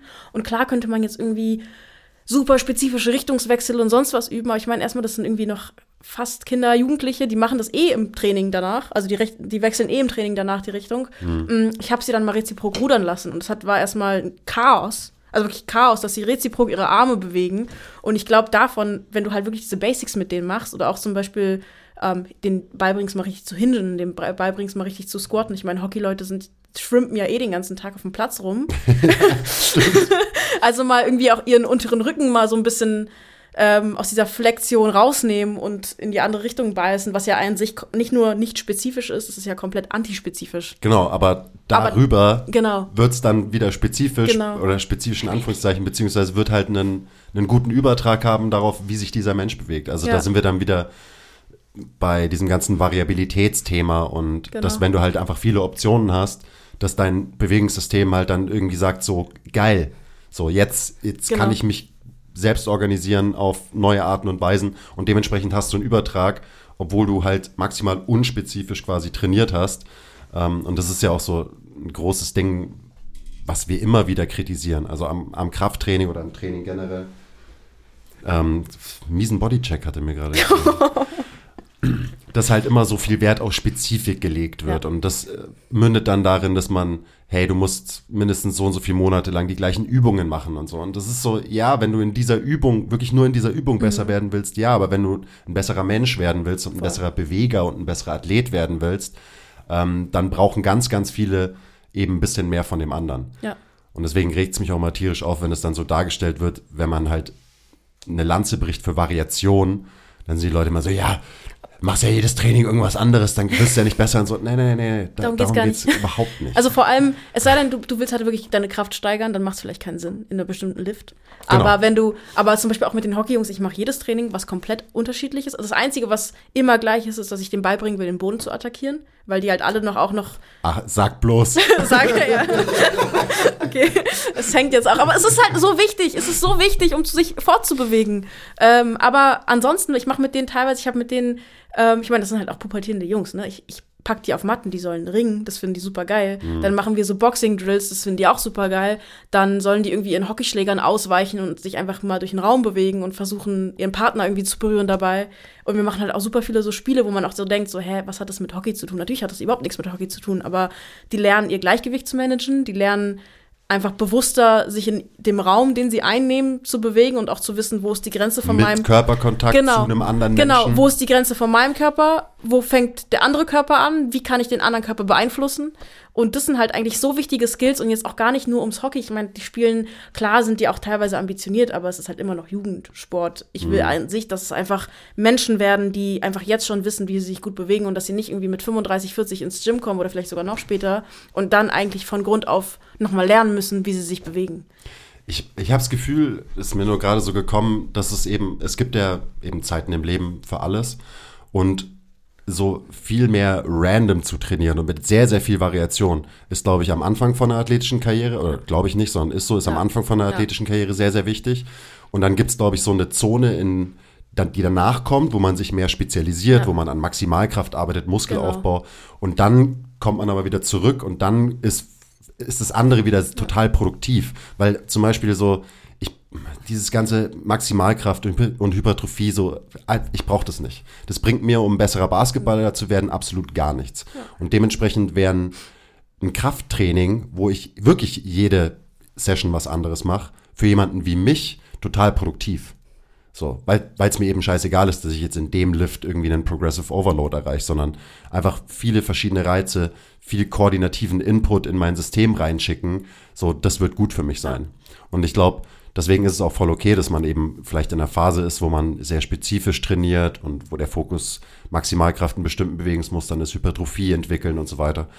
Aber das irgendwann hat man da halt die, ähm, die Vorteile ausgeschöpft. Irgendwann kommen die diminishing returns, wo du sehr, sehr viel Energie und Kapazitäten in was investierst und der Return of Investment wird halt immer geringer. Und wenn man irgendwie merkt, dass man da drin steckt, in diesen diminishing returns, dann kann man auch radikal mal was anders machen. Voll. Ähm, So wie Basti dann- einfach eine Capoeira ausprobieren. Aber Genau. das will ich sehen. Ja, ich auch.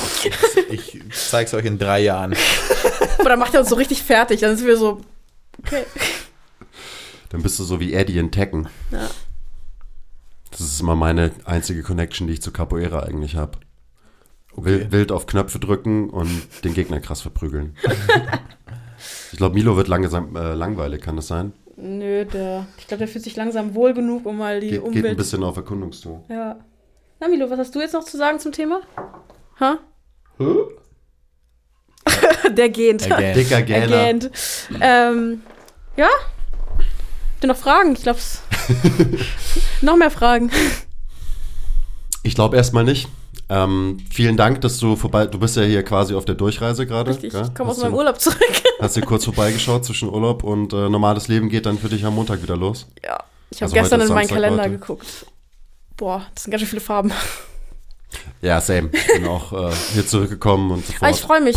Ich muss sagen, ich freue mich. Ich habe äh, dadurch, dass also ich habe das ein bisschen unterschätzt, dieses Online-Coachen, wie sehr das geistig nochmal fordert, weil du, ich habe das, ich habe halt diese ganzen Apps auch auf dem Handy. Das heißt, ich bin theoretisch irgendwie auch ständig erreichbar und irgendwie sehe ich dann, wenn Leute Workouts, ich sehe das einfach nur, wenn sie die Workouts auch schon absolviert haben, ohne dass sie mir irgendwie aktiv eine Frage stellen oder so. Und ich war wirklich so die ersten vier, fünf Tage ähm, weil ich richtig, ich habe alles ausgemacht, alles gemutet. Und dann so ab dem sechsten, siebten Tag habe ich dann so wieder so eine innere Lust bekommen zu arbeiten. Und dann habe ich eigentlich auch dann so im Retrospektiv erst gemerkt, wie urlaubsreif ich eigentlich war. Deswegen, ich freue mich drauf. Also die nächsten Wochen werden ein bisschen crazy, aber wird auch schön. Wäre schön auch, wenn das, wenn das Wetter in Berlin mitspielen würde. Wieder alle Sachen machen. Mhm. Andy-Style halt. Boah, ich freue mich Jetzt wieder auf mein Training. Ich war jetzt seit zwei Wochen nicht im Gym. Ich war davor krank und habe irgendwie gefühlt vier, fünf Wochen nicht richtig trainiert. Ich war krank mit so richtig Grippe und Fieber und bäh. Dann war die Zeit zwischen Weihnachten und Silvester, wo man gefühlt mehr vollgefressen oder Da angetrunken Corona, ist. das war Ah ja, du auch, top. Ähm, und dann jetzt Skifahren, deswegen freue ich mich einfach mal wieder in meinen Rhythmus zu kommen, weil ich will irgendwie immer noch, ähm, ich habe tatsächlich ein Ziel dieses Jahr, ich würde gern fünf Kilometer unter 20 Minuten laufen. Ähm, das ist schneller als ein Viererschnitt. Also es ist schon machbar, ähm, aber No. Ja, keine Ahnung. Also ich weiß, dass ich es nicht schaffen würde, aber oh, das ist mein Ziel. Ähm, aber dafür müsste ich halt jetzt auch mal regelmäßig wieder laufen gehen und nicht ständig krank sein oder im Urlaub oder sonst wo. Ähm, mal gucken, wie sich auch jetzt irgendwie arbeitsmäßig ähm, das entwickelt. Ich bin ja letztes Jahr echt viel rumgereist und so sein Trainings, seine Trainingsroutine behalten, wenn du durch die Welt fliegst, ist echt nochmal ein Ja. anderes Level. Ich habe echt krass anders Respekt vor Leuten, die für ihren Job so ständig irgendwo hinfliegen müssen. Also ich war irgendwann auch so, dass ich nicht mehr fliegen wollte. Ich bin dann nach Kopenhagen zum Halbmarathon mit dem Auto gefahren, weil ich war so, ich kann nicht mehr im Flugzeug sitzen und saß dann irgendwie neun Stunden im Auto und bin gefahren und fand es sogar besser, als zwei, eine Stunde hinzufliegen. auch dafür ist übrigens variabel trainieren zu können, also einfach den, den Skill zu haben. Und das ist ein Skill meiner Meinung nach. Super geil, weil du nicht äh, neurotisch im Urlaub sein musst. So, oh, ich kann mein Programm nicht durchziehen. Nee, oder es geht nicht nur um Programm nicht durchziehen, es geht ja auch um, ob du generell das schaffst, weil vor allem ich bin, ich hab, bin sehr oft irgendwie nach Amerika oder Mexiko oder so geflogen letztes Jahr und dann wechselst du Zeitzone, dann bist du irgendwie gejetlaggt, Ja. dein kompletter Rhythmus ist komplett durcheinander. Ähm, ich bin teilweise, ich bin teilweise zu Hause aufgewacht und ich wusste nicht, wo ich war. Ich bin zu Hause in meinem eigenen Bett aufgewacht und war so, fuck, wo bin ich? Und dann nach so, nach so, nach so 20 Sekunden war ich so, okay, nee, das ist mein Schlafzimmer, ich kenne das, ich bin zu Hause. Und Das ist deswegen. ein anderes Level von Jet Set Lifestyle. Das hatte ich bis jetzt noch nicht. Ja, das war ein bisschen viel. Ähm, es war cool und auch eine Erfahrung wert. Und ich, ich meine, ich bin noch jung, das kann ich jetzt schon machen, aber ich freue mich jetzt, wenn es irgendwie noch zwei, drei Monate ruhiger weitergeht und Ja. ich einfach meine Routine in meinem Zuhause durchziehen kann. Behältst du ihn? Ich glaube schon, ja. Okay, ich weiß jetzt, wenn ich äh, zum Skifahren gehe, muss ich mir keinen Stress mehr machen mit Hundepension. Ich schicke ihn einfach zu dir. Ja. Gerne. Kannst du in München parken. Das war nicht ernst. ich setze da jetzt drauf. Ich meine das auch ernst. Okay, gut. Top. Das, liebe, das war lieber auf den ersten Blick hier. Ja, Milo. Ja, geil. Danke euch für die Einladung. Cool, dass du da warst. Ja, danke Bist. schön. Ähm, ciao. Bis zum nächsten Mal. Bis zum nächsten Mal. Okay, bye.